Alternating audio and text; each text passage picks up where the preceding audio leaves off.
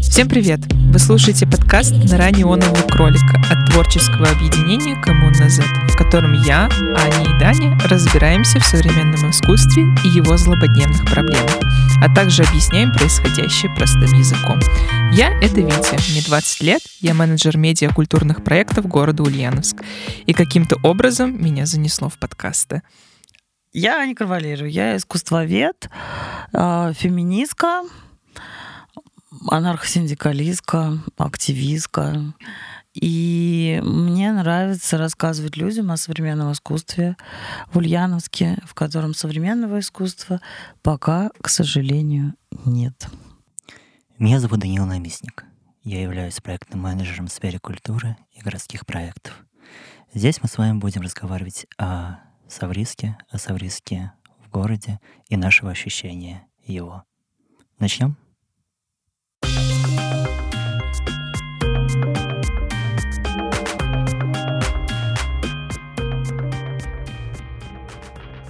Каждый второй выпуск мы будем приглашать одного эксперта в области современного искусства. Мы будем задавать ему максимально острые и откровенные вопросы.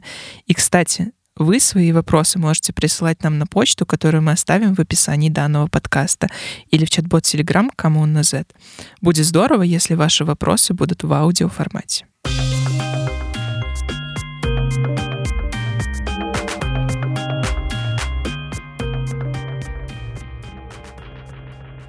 А теперь о Савриске. Сегодня мы будем говорить на очень острую тему, а именно Петр Павленский в 21 веке «Человеческое слишком человеческое».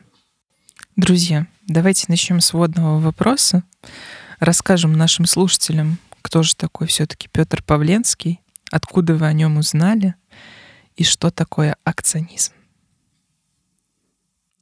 Петр Павленский, человек и пароход, а вернее сказать, э, художник и один из ведущих, мне кажется, акционистов 21 века, по крайней мере, точно на постсоветском пространстве.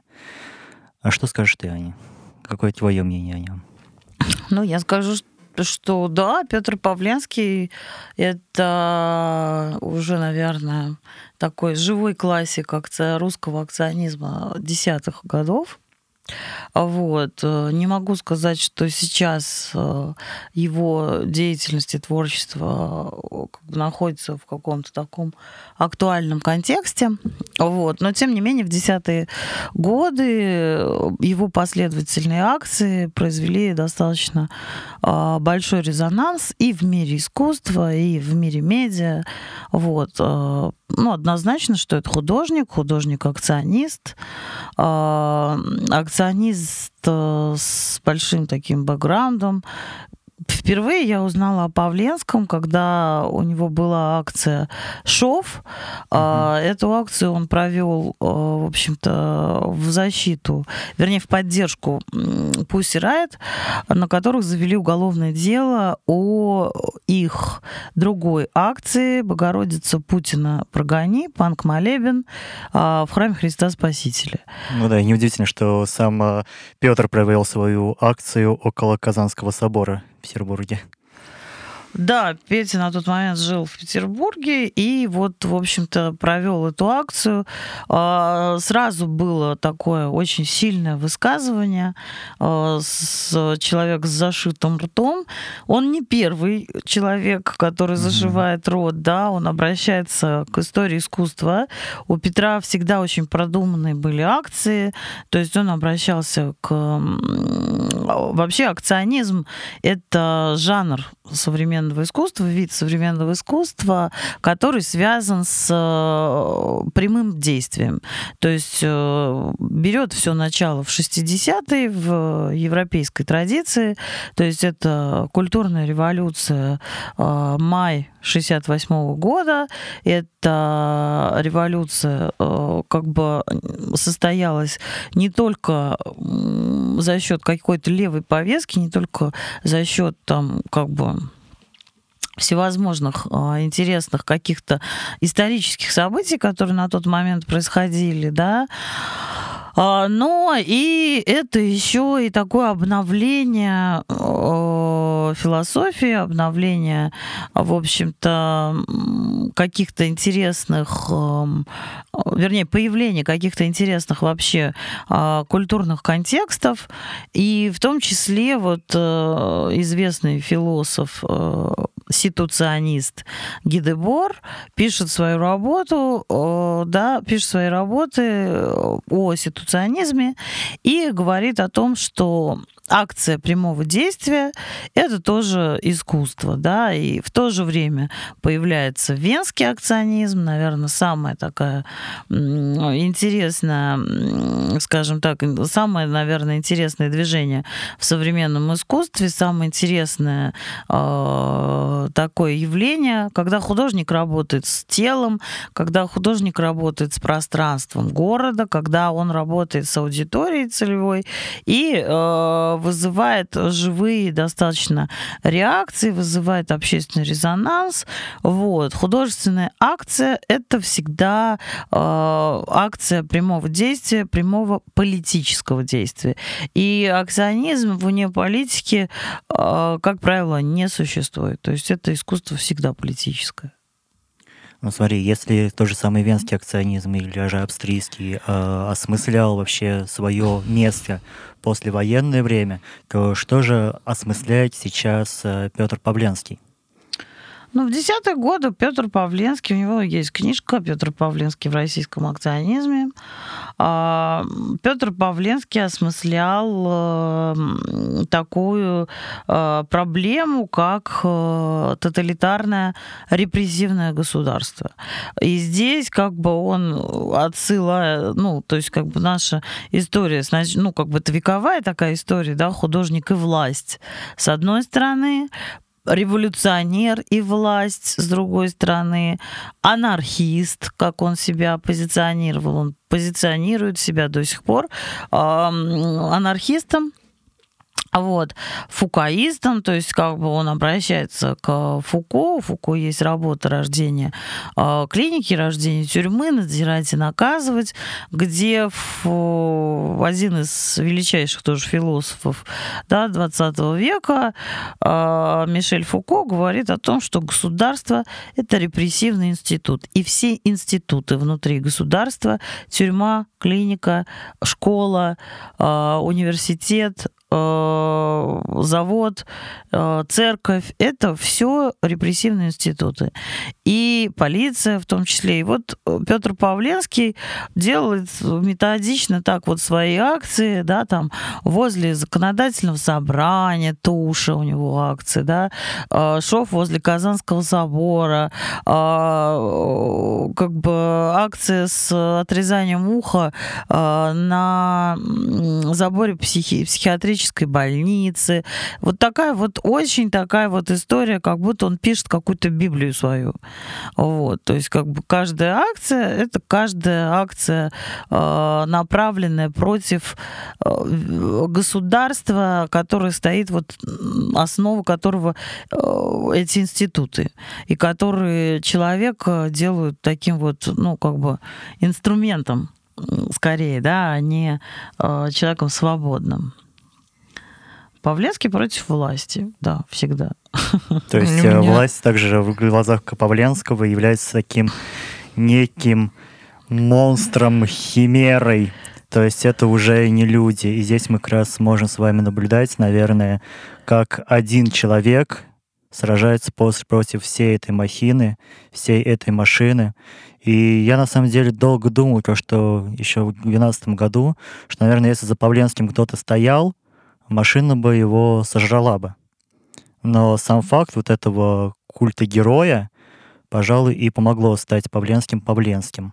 Скажи, пожалуйста, как ты думаешь, э, Петр Павленский э, идет монотонно к какому-то итоговому продукту, э, какой-то очень громадной, большой такой акции, которая будет в итоге, или каких целей вообще добивается акционист? А, ну, в случае Петра Павленского, да, я думаю, что он пишет свою такую вот Библию Павленского. А, он идет к героизации своего какого-то образа. А, и какая у него конечная цель, не знаю, разоблачение государства, разрушение государственных институтов. Наверное, да. Какая-то цель есть. Миссия Павленского. Миссия Павленского.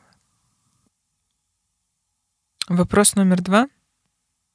А, небезызвестные события о выходе книги «Откровений» а, его соратницы Шалыгиной. Mm-hmm. Давайте порассуждаем, почему эта книга и ее дегероизация акциониста Павленского стали актуальными на сегодняшний день?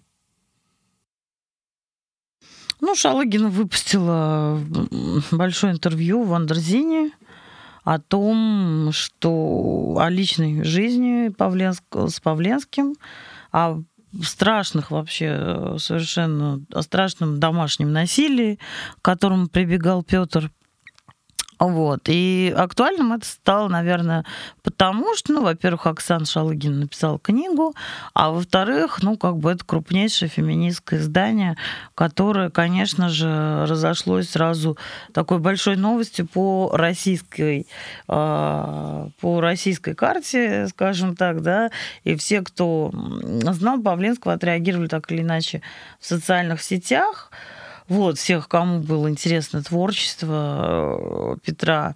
Вот. Э, что можно сказать, наверное, о том, почему эта акция актуальна, ой, вернее, почему это высказывание Шалы, Шалыгина актуально именно сейчас.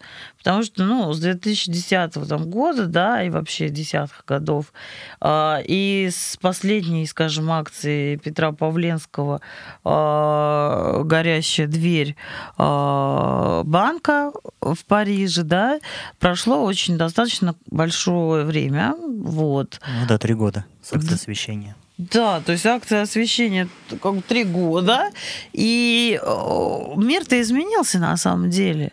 Что такое актуальное искусство сейчас? Это искусство, которое, скажем так, очень завязано на каких-то интересных, интересной работе с той же самой аудиторией, потому что, ну, как бы герой это хорошо, а мы люди, и наше место в этом искусстве, оно вообще где? И вот с этим, например, работает четвертая волна акционизма в России, это Катя не нашего, яркий представитель, яркая представительница четвертой волны акционизма. Вот. А Петра нельзя отнести к какой-то вообще волне акционизма, да, то есть его относят там к третьей волне, вот. Но эта история история индивидуалистическая исключительно. Это история такая ницшеанская. Вот я сверхчеловек, вот я герой, вот я, мне все позволено. То есть правильно я понимаю, что ты считаешь, что, что данная книга это некий такой черный пиар о всеми уже забытом Петре? Боже упаси. Нет. Я считаю, что Шалыгин никак не хотела распиарить Петра, а, потому что, ну, скорее, это ее как ее новое вхождение в новом качестве. Вот, вхождение в новом качестве в, в такую вот в медиа повестку. Это уже история Шалыгиной, которую пишет она сама. Это не история соратницы Шалыгиной, жены, ша, ж, ой, соратницы Петра Павленского, там, фотографини Петра Павленского, любовницы Петра Павленского, э, матери детей Петра Павленского. Это история Оксаны Шалыгиной как самостоятельной единицы, как авторки книги. То есть точка, которая должна перерасти некий луч под названием не Павленский. Не Павленский, да. Это история женщины. Женщина, которая находилась в ситуации домашнего насилия. Она написала э, книгу, разоблачив э, вот, своего мужа мужа, я не знаю, там, как можно ли назвать Петю мужем, ну, как бы своего Но мужчины. не всегда, я же сама, мужчины. она говорила, что они находятся в гражданском браке. Угу. Вот, Но поэтому... мы должны тут понимать, что гражданский брак это все-таки узаконенный брак. Ну, начнем с того, что Петя и Оксана, поскольку она анархист, они вообще против института брака. И э, Оксана говорит о том, что у них как бы была договоренность, в том числе о свободных отношениях. Но свободные отношения, как мы видели в абьюзивном союзе, работают только в одну сторону. Но тут наверняка у многих наших слушателей возник вопрос, а насколько можно верить данной книге? Потому что вот буквально вот вчера, сегодня, когда вся эта повестка вышла наружу, Facebook просто пестрил различными такими аргументациями, то что да посмотрите, ни на одной фотографии нет ни единого синяка, угу. и, возможно, этот пиар ради самой пиара и так далее, чтобы зачернить честь такого национального героя культурного, с вашего позволения, даже будет что Ну, сам сказать. Петр ответил как бы на такой интересный вопрос. Он написал «Абсолютное зло», а, я желаю, ну вот прям можно как бы его зацитировать, наверное. Это очень как бы интересная реакция. Все ждали угу. реакции Петра Павленского, и она последовала в очень таком интересном виде. Абсолютное зло. Оксана рекламирует свою книгу. Книги бывают разных жанров. Романы, эпосы, документальная проза, научная фантастика и прочее. Я не скажу ни одного слова, против, плохого слова против Оксаны. Надеюсь, что эта книга принесет ей много успеха, денег и славы. А, на самом деле Петр Павленский поступает здесь как классический абьюзер, да, а, человек, который ставит э, точку своим авторитетом, обесценивая высказывание женщины. Я не, не считаю, что написать огромную книгу про домашнее насилие, не прожив этот опыт, невозможно. Нево... Ну, просто невозможно. Невозможно. Отрубленные пальцы Шалыгиной, которые дети, которые там не получали образование, тогда да можно даже, я не знаю, там, как бы задать этот вопрос, это, конечно, будет неэтично, но дети вырастут, и мы эту правду все равно узнаем. То есть, как бы, да, было, был факт этого домашнего насилия или не был, но я считаю, что такая, э, ну, такие откровения, о которых говорит Шалыгина, да, такие подробности, э, в том числе интимной там жизни и так далее, ну просто так ты этого не придумаешь. Это как уж надо иметь фантазию, да, это, во-первых, опыт какого-то такого каминг-аута, и этот каминг-аут случился, и мы видим эти замечательные фотографии парижской там фотографини, которая сделала, заострила вот как бы э, крупные планы, вот э, Оксана, которая находилась находилась долгое время там, скорее всего, в страхе, скорее всего, под давлением, скорее всего, в каких-то манипулятивных таких отношениях. И даже я, если не было факта, там, я не знаю, избиения там или чего-то еще, но есть факт того, что она оставила своего первого ребенка, да, ради мужчины. Нормальный, адекватный, гум- гуманистически настроенный мужчина, скажем так, никогда бы не позволил там как бы э, женщине оставить своего первого ребенка и, ну, как бы, вот. А там было сказано, Петру никогда не нравился там мой сын. Ну, что это такое вообще? Это о чем? Это не о человеческих каких-то уже отношениях. Ну, не знаю. Для меня эти ситуации до сих пор становятся такой спорной. Если говорить про опыт, я сомневаюсь, что Джоан Роулинг побывал в Хогвартсе, прежде чем написать свое первое издание о похождениях Гарри Поттера. Ну, мы же не о Гарри Поттере говорим, а говорим о домашнем насилии. То есть Гарри Поттер это одно, и это один жанр, как правильно заметил там Петр Павленский. А документальная, биографическая да, история жизни это вообще другое. У Оксаны не писательница. И она никогда не будет писательницей. Возможно, это ее книга первая и последняя там, да? Это ее каминг-аут, это опыт каминг-аутового текста. Это не история романа о жизни такой непростой. Мне так кажется, что это вот об этом. Ну, из вчерашней статьи там была последняя фраза, когда она сказала то, что Петр Павленский вел со мной себя так, а, как он вел сам, себя сам собой. Как ты считаешь, а были ли у Петра Павленского какие-то психологические заболевания, вследствие чего он э, вел себя так а, в отношении Шалыгиной и детей? Ну, поскольку биография как бы Петра открыта, всем понятное дело, что да, Я думаю, что его отец был геолог, умер от алкоголизма, он был алкоголик. Мать работала в психиатрической больнице. И, по сути дела, скажем так, вот эта вот история его семьи, она закрыта, как бы, что там происходило, мы не знаем. Возможно, была какая-то психологическая травма, возможно, нет. это не, ну, скажем так, не дает оправдания насильнику, не дает оправдания человеку, который совершает преступление против другого человека. Вот. Да, возможно, были травмы. Я не берусь давать диагноз э, Петру Павленскому. Я могу сказать, что все его акции — это художественные акции, абсолютно продуманные, адекватные. Это не история болезни.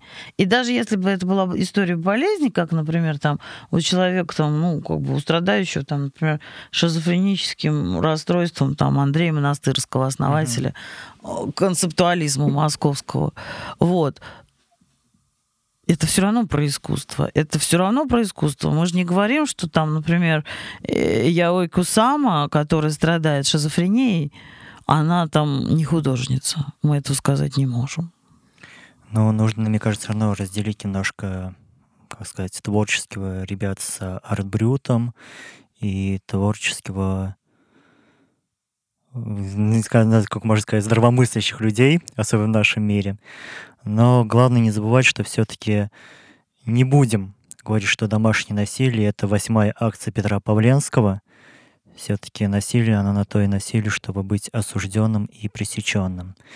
Если Павленского посадят, что случится? Он прекрасно будет жить в тюрьме, я думаю. Ну, что он уже и делал одно время. Уже такой опыт был. Он прожил год в тюрьме, э, скажем так, как бы в Париже. Он здесь был постоянно в тюрьме. Для него тюрьма — это очень прекрасная, наглядная иллюстрация того, как ее там можно разрушить, там, да, как-то поменять что-то в этой системе. То есть, ну, вот мне кажется, что да, он будет в тюрьме себя чувствовать тоже героем, как бы ну, страдающим героем. То есть можно сказать, что все остались в плюсе. Женщина стала популярити, лишилась насильника, да. о Павленском вспомнили, дали ему пищу еще для размышления, и все, можно сказать, прекрасно порадуемся за всех двоих и за нас в первую очередь. А, ну вот в данном случае я бы не сказала, что все остались в плюсе в частности, остались обманутыми, наверное, а, остались обманутыми почитатели творчества Петра Павленского, да. Ну вот для меня, например, история Петра это была история последовательного художника, последовательного анархиста, который действительно борется с государством. Вот. А, жизнь Петра Павленского – которая вот описана Шалыгиной, опровергает полностью, она сокрушает абсолютно а, все то, что он сделал. А, цель не оправдывает средства в данном случае. И Шалыгина делает очень смелый. И я считаю, что это уже такая вот феминистская акция. Я бы ее назвала вообще даже феминистским артом да, феминистским искусством манифестом. Оксаны Шалыгиной, да, ее манифестом о том, что героя любого можно сокрушить, дегероизировать. Дегероизация Петра Павленского, то, на чем он строил долгие годы, десятилетия, да, там, а, свой образ, свой акционистский образ, свой путь. Имидж Имидж, да. То есть, как бы, ну, в случае художника вот имидж я не люблю это слово, а вот свой какой-то вот такой вот подвижнический даже путь там, то есть такой вот путь Иисуса Христа. Вот. Она его разрушила. Она его разрушила, открыв нам совершенно интересную сторону Петра. Мы как бы, да, догадывались, когда он там, в общем-то, по сути дела, совершив насилие там, да, над актерами, там, режиссером театра Док, а, да, мы догадывались, что это садист в какой-то а, Расскажи про эту историю, Ань. А, вот. А, но, ну, как бы история, это очень такая была достаточно всем известная. Громко. Петр громко, да, Петр Павленский э, дружил, э, ну, вернее, не то чтобы дружил, а, наверное, как и в любой арт-тусовке, э, все прекрасно себе тусовались. Э, ну, как бы театр док, да. Культурно Од... сотрудничать. Одна из таких, э, я бы не назвала это опять-таки сотрудничеством. Отнюдь и отнюдь. Нет, дело не в этом, а дело в том, что как бы театр ДОК, различные там культурные институции, которые были действительно вот, ну, против тоже такого, в такой оппозиции, в таком вот, ну, как бы всегда происходят какие-то вещи, когда творческие люди э, составляют какое-то некое сообщество. Ну и вот, и как бы также э, и в этом случае. И вот Вася Березин, который работал на тот момент в театре ДОК, а также а, очень интересная там актриса Настя Слонина. Вот, они работали на тот момент и общались с парой Петра и Оксаны. И как-то, придя, я так понимаю, домой, в гости или как-то еще, в общем-то, случился конфликт, случился, возможно, там какой-то, не знаю, разговор, а, Настя была изрезана Петром, но об этом вот Шалыгина как раз вспоминает, что она сама провоцировала Петра, ей самой нравилось как бы это такая БДСМная немножко история, да, эртаманская. Вот. А Вася был, ну, то есть как бы избит, потому что, наверное, вступился за женщину. И вот как бы а, Шалыгина об этом рассказывает, и она на тот момент, я так понимаю, была соучастницей этого преступления. Вот. Все это, естественно, вылилось в прессу. А, Павленского обвинили в сексуальном насилии.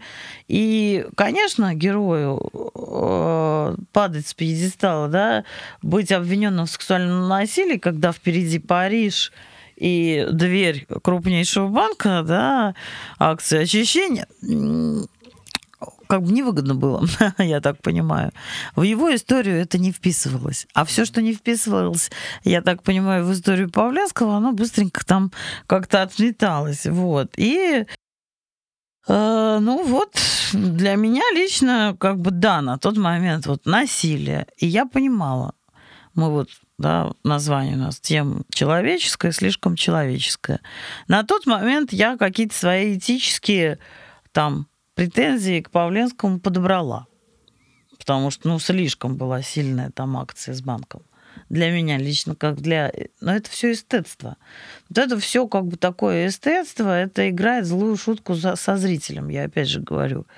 Вот, зритель ему верил, а он его вот так вот обманул. То есть возникает такой вопрос, а что же человеческого осталось в этом человеке? Я давно, кстати, думал об этом, э, что насколько художника можно отождествлять с человеком. Это что-то большее или же, наоборот, что-то меньшее? Но мне кажется, что Аня вначале высказала мысль о том, что Петр Павленский строит из себя сверхчеловека, некое божество, которое в художественном мире представляет собой некий пример для этого сообщества. Вот. И для ну, меня... Примером вряд ли можно назвать, mm. но пусть будет. Ну, не знаю. Он, наверное, примером, может быть, и не хотел бы быть. Но Иисусом Христом хотел бы быть абсолютно точно. Ну, в какой степени там, да? Что не мог не взять себе на вооружение Крисевич, Павел. Да, что э, как бы Павел Крисевич, э, который вчера тоже совершил очень такую интересную, на мой взгляд, акцию. Вот. А насколько можно сказать, что король умер, да здравствует новый король? В данном случае невозможно. К сожалению, нет. Крисевич очень пытается, как бы, да, тоже работать с государством. Это, скажем, не первая его акция, абсолютно не первая. А, и, наверное, может быть, даже и не последняя. Вот, потому что, ну, человек, как бы... Вообще, кто такой Крисевич, да? Как он вообще появился у Лубянки, распятым на кресте, в огне, все вот это да, вот он соединил. Да, он, возможно, что-то процитировал, но ведь художник должен все продумывать. Ну вот как бы история с э, Крисевичем, э, ну, она как сказал Мавромати, она пошлая совершенно, да, то есть... Угу. Э, Плакат на уровне пошлости. Да, замечательная цитата Олега Мавромати из комментариев в Фейсбуке, то, что Крисевич это э, появился, возник из дела нового величия. То есть э, это была такая экстремистская организация, да, которая признана, да, там на самом деле это абсолютно прекрасные анархисты. Вот. А Крисевич, э, когда оглашался приговор дела, по делу нового величия, надел милицейскую форму, вскрыл горло манекену, вот, э, забрызгал все ступени суда там кровью и так далее. Потом во время протестов в Беларуси он якобы повесился угу. на тросе, на Троицком мосту в Петербурге. Затем он как бы... Вот сейчас вот это его очередная акция «Плакат на уровне пошлости». Да, я даже не знаю название этой акции. По-моему, там ни названия, ни текста, ничего нет. Ну да, потому что я селился найти некий хотя бы манифест, что, собственно говоря, нас и отличает акционизм от э, шалостей уличных то, что всегда должно быть какое-то текстовое сопровождение. Ну, вообще контекст. Потому что у Крисевича вот этот контекст неуместен. Во-первых, вчера был день рождения великого Пригова. 80 лет угу. великому, великому основателю, да, опять-таки, московского концептуализма великому поэту, великому, скажем, мастеру там слова 20, 20 века перформеру и так далее. И ты делаешь вот такая, такую пошлятину. Ну, как, как, как художник, чисто эстетически, да? Непродуманно абсолютно. Недавно совершенно мы наблюдали все и очень как бы скорбим, наверное, до сих пор угу. по Ольге Славиной. Да? Сожжение. Самосожжение. Настоящее самосожжение. Не бутафорское. Не бутафорское, да. Когда человек умирает и винит в своей смерти Российскую Федерацию. И ты идешь на площадь, и там изображаешь Иисус Христа, самосожжение, там у тебя и Лубянка, там у тебя и то, полиция тебя куда-то несет. Все понимаю. Но я не понимаю, да, почему такая грубая работа с материалом. Что же это такое, товарищи? То просто это как бы... Будете должны добрый холст подготовить. Да, ну что-то, конечно, да. То есть, как бы, я понимаю прекрасно, мы все туда в душе акционисты. И как бы выйти там на улицу с каким-то высказыванием, слава богу, имеет право каждый там, как бы он знает ответственность, конечно, за это, но у нас абсолютно каждый может вы, э, ходить с каким угодно высказыванием в этот мир. Вот недавно в Ульяновской области он повар вышел с меню. Но это не значит, что он акционист, художник и все такое прочее. Прекрасное пандемическое, пандемический такой вот хэппенинг. Но то, что говорить, что повар акционист, я бы вот, ну, не сказала, или художник, тем более, я бы не сказала. Мы да, знаем только одного повара, который спрашивал у повара, что такое есть акционизм проблемы, да, пандемии. Замечательно.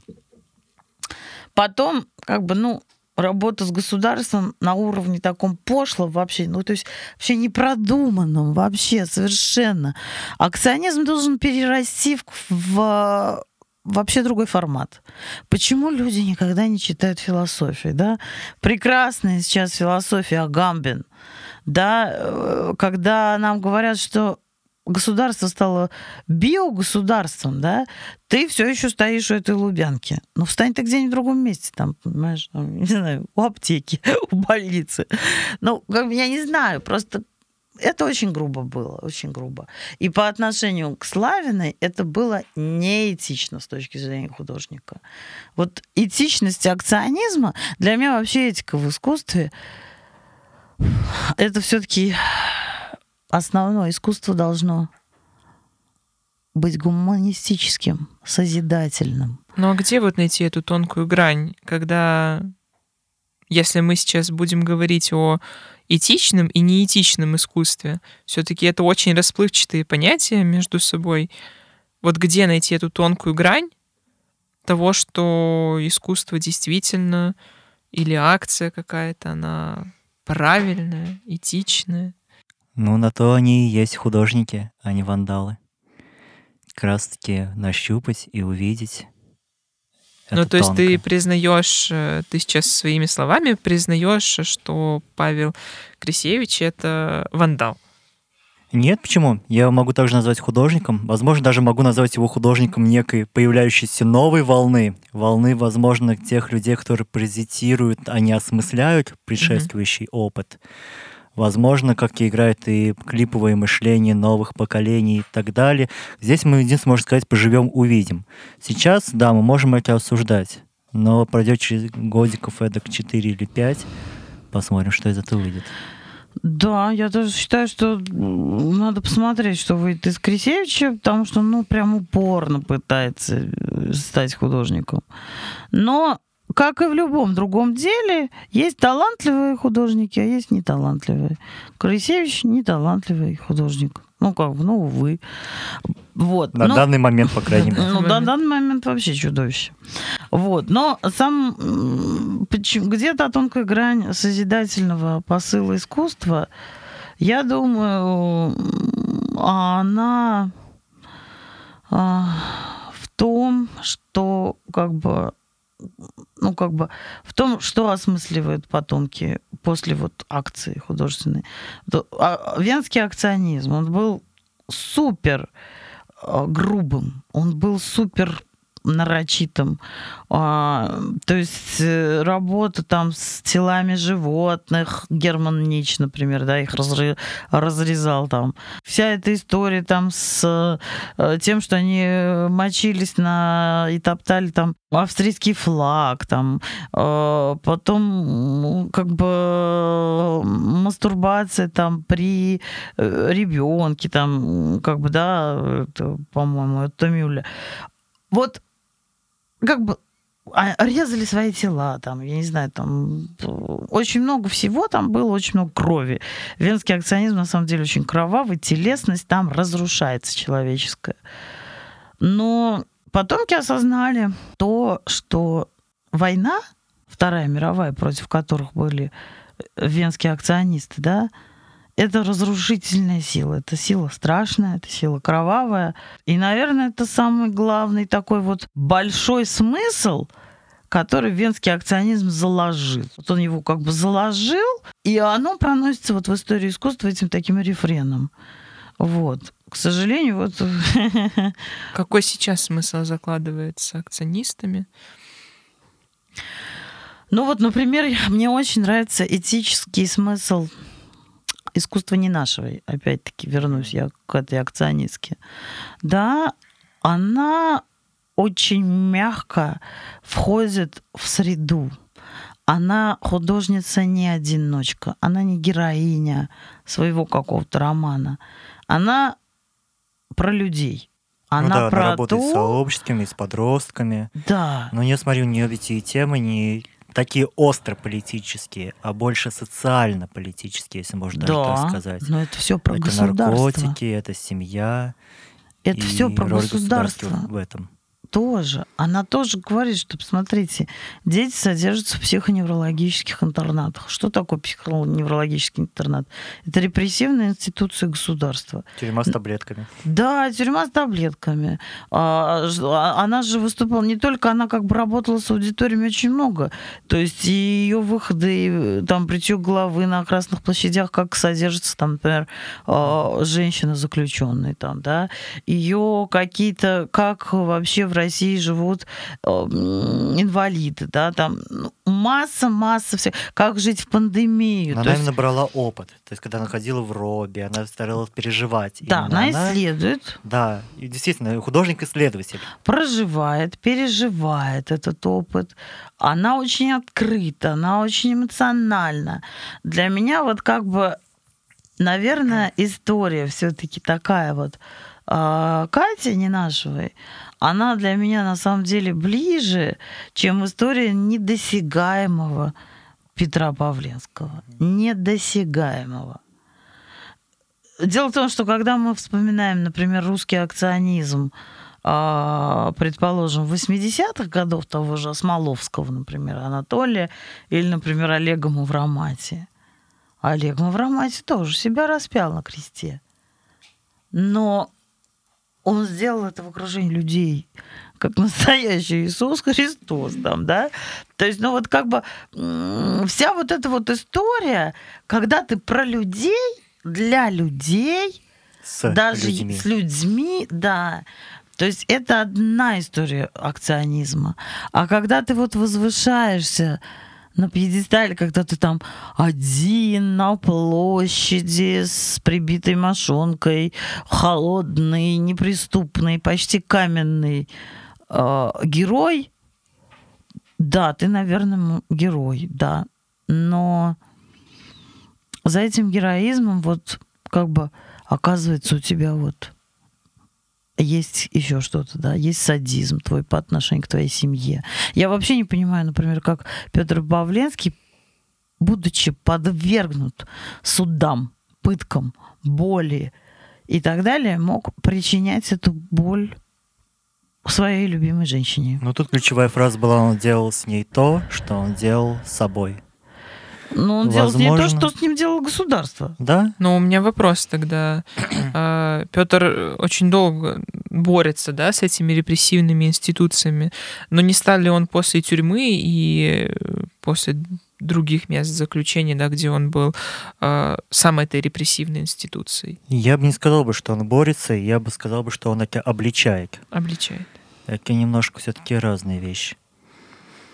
Ну, да, во-первых, он как бы это обличает, а но это у него такая вот все равно, это бороться, наверное, можно как бы по-разному. Вот. Он же там помогал приморским партизанам. Он еще очень такой, у него был журнал вместе с Шалыгиной «Политическая пропаганда». Кстати, да, об этом времени.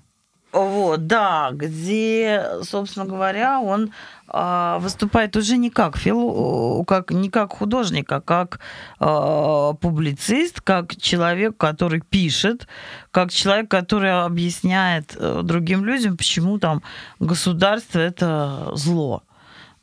Вот. Поэтому вот, ну, как бы тут, не знаю, тут вопрос, конечно. Итоговый вопрос. Какие пары в Савриске делают все правильно и этично? Ну, я считаю, что многие пары делают все правильно и этично. Э, они, от, да, во-первых, есть пары, которые свою деятельность, скажем так, да, не вписывают в свои какие-то личные отношения. Вот, например, Баряна Роса, известная фем-активистка и художница-феминистка, uh-huh болгарского происхождения, жена Олега Юрьевича Мавромати, который его буквально спасла от российского преследования. А, у них совершенно прекрасная семья. То есть я вот это все наблюдаю, они друг друга поддерживают. О. Есть какие-то художественные акции, но есть их личная жизнь. То есть котики, семья, там mm-hmm. как бы дети, все вот это вот. И ну, ну, я вот, например, не могу представить а, в ситуации радикального, Мгм. абсолютного в романсе, абсолютно радикальный художник с абсолютно трансгрессивным взглядом на искусство, на кино, на все остальное. Я его не могу представить в роли какого-то домашнего приносильника. Абьюзера. Это невозможно. Невозможно. Это человек максимально этичный. Максимально. Второй, э, как бы, есть пары, у которых, э, да, их деятельность и их отношения личные, романтические, они, слова не расходятся с делами. То есть, ну, например, Сартер и Симон де Бувар. Симон де Бувар, э, когда уже Сартер почти ослеп, перед смертью обнимал его до самой смерти. То есть они провели в объятиях, они были похоронены, там, вернее, похоронены в одной могиле. То есть это такая вот интеллектуальная Ромео и Джульетта 60-х, можно сказать, там, я не знаю. Очень интересные отношения, где каждый был согласен. И каждое действие какое-то было обсуждаемо. И Симон де Бувар пишет об этом, скорее всего, наверное, ну и в воспоминаниях очень много, и второй пол ее. Об этом, я думаю, только свободная, прекрасная женщина могла написать второй пол. Когда ее любимый мужчина с ней был абсолютно солидарен. Когда свободные отношения Сартра и Бувар были действительно свободными отношениями. Вот. э, На договорной основе. Потом Йоко Оно и Джон Леннон, да? Джон Леннон был герой. Павленский тоже герой. Но представить себе ситуацию, когда, извините, Джон Леннон пиздит Йоко Оно, я не могу. We need the love. Да, просто, да. Я просто не могу этого представить. И Йоко очень до сих пор, да, являясь очень интересной художницей, которая основала Флуксус там и так далее, она до сих пор с теплом относится к своему мужу и соратнику, и как бы и, все хорошо в этой истории там. Да, там, то есть Genesis Пиоридж, да, известный э, основатель там ну, психологии, э, психобиблии и как бы э, известный музыкант, да, великий музыкант. Э, Он любил свою женщину до такой степени, что он сделал операцию и стал на нее похож.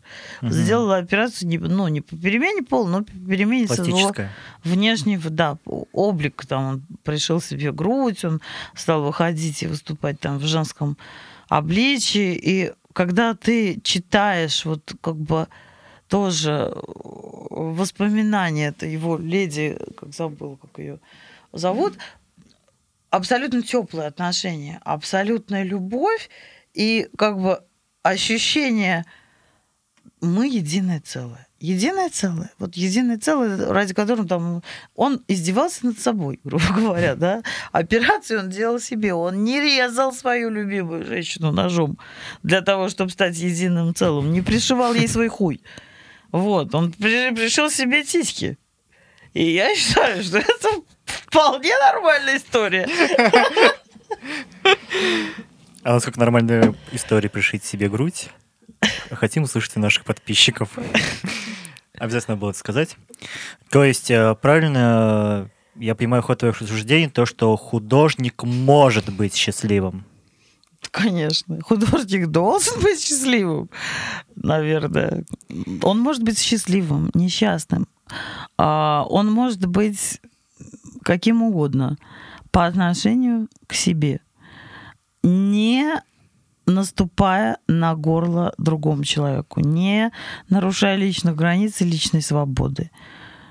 Ты Павленский, ну как бы, окей, но Оксана Шалыгина не Павленский. Она тебе ничего не должна. Она не должна быть твоей рабыней.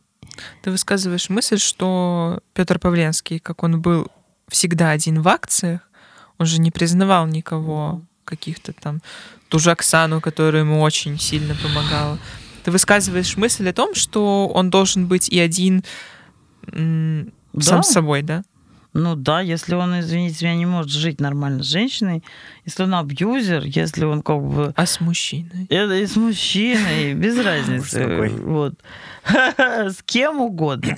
Если ты нарушаешь свободу одного, заканчивается там, где начинается свобода другого. Нельзя. Нельзя, просто нельзя как бы быть героем за счет других людей. А на этом все. Это был первый эпизод нашего аудиосериала «Нора неонового кролика». Спасибо каждому, кто присоединился к нашему подкасту. Присылайте свои вопросы на почту или в наш телеграм-бот Коммуна Z. Будет здорово, если мы все вместе будем формировать следующие темы. Слушать подкаст вы можете на любой удобной платформе. Ставьте лайки, звездочки, пишите вопросы и до новых встреч. Как всегда, с вами были я, Витя Жиляев, Аня Карвалейро и Дани Наместник. А над выпуском работали Творческое объединение «Коммуна Z», студия звукозаписи «Альфа Рекордс» и выражаем огромную благодарность дирекции «Год молодых 2020» за предоставленный грант, в рамках которого реализуется проект «Нора неонового кролика».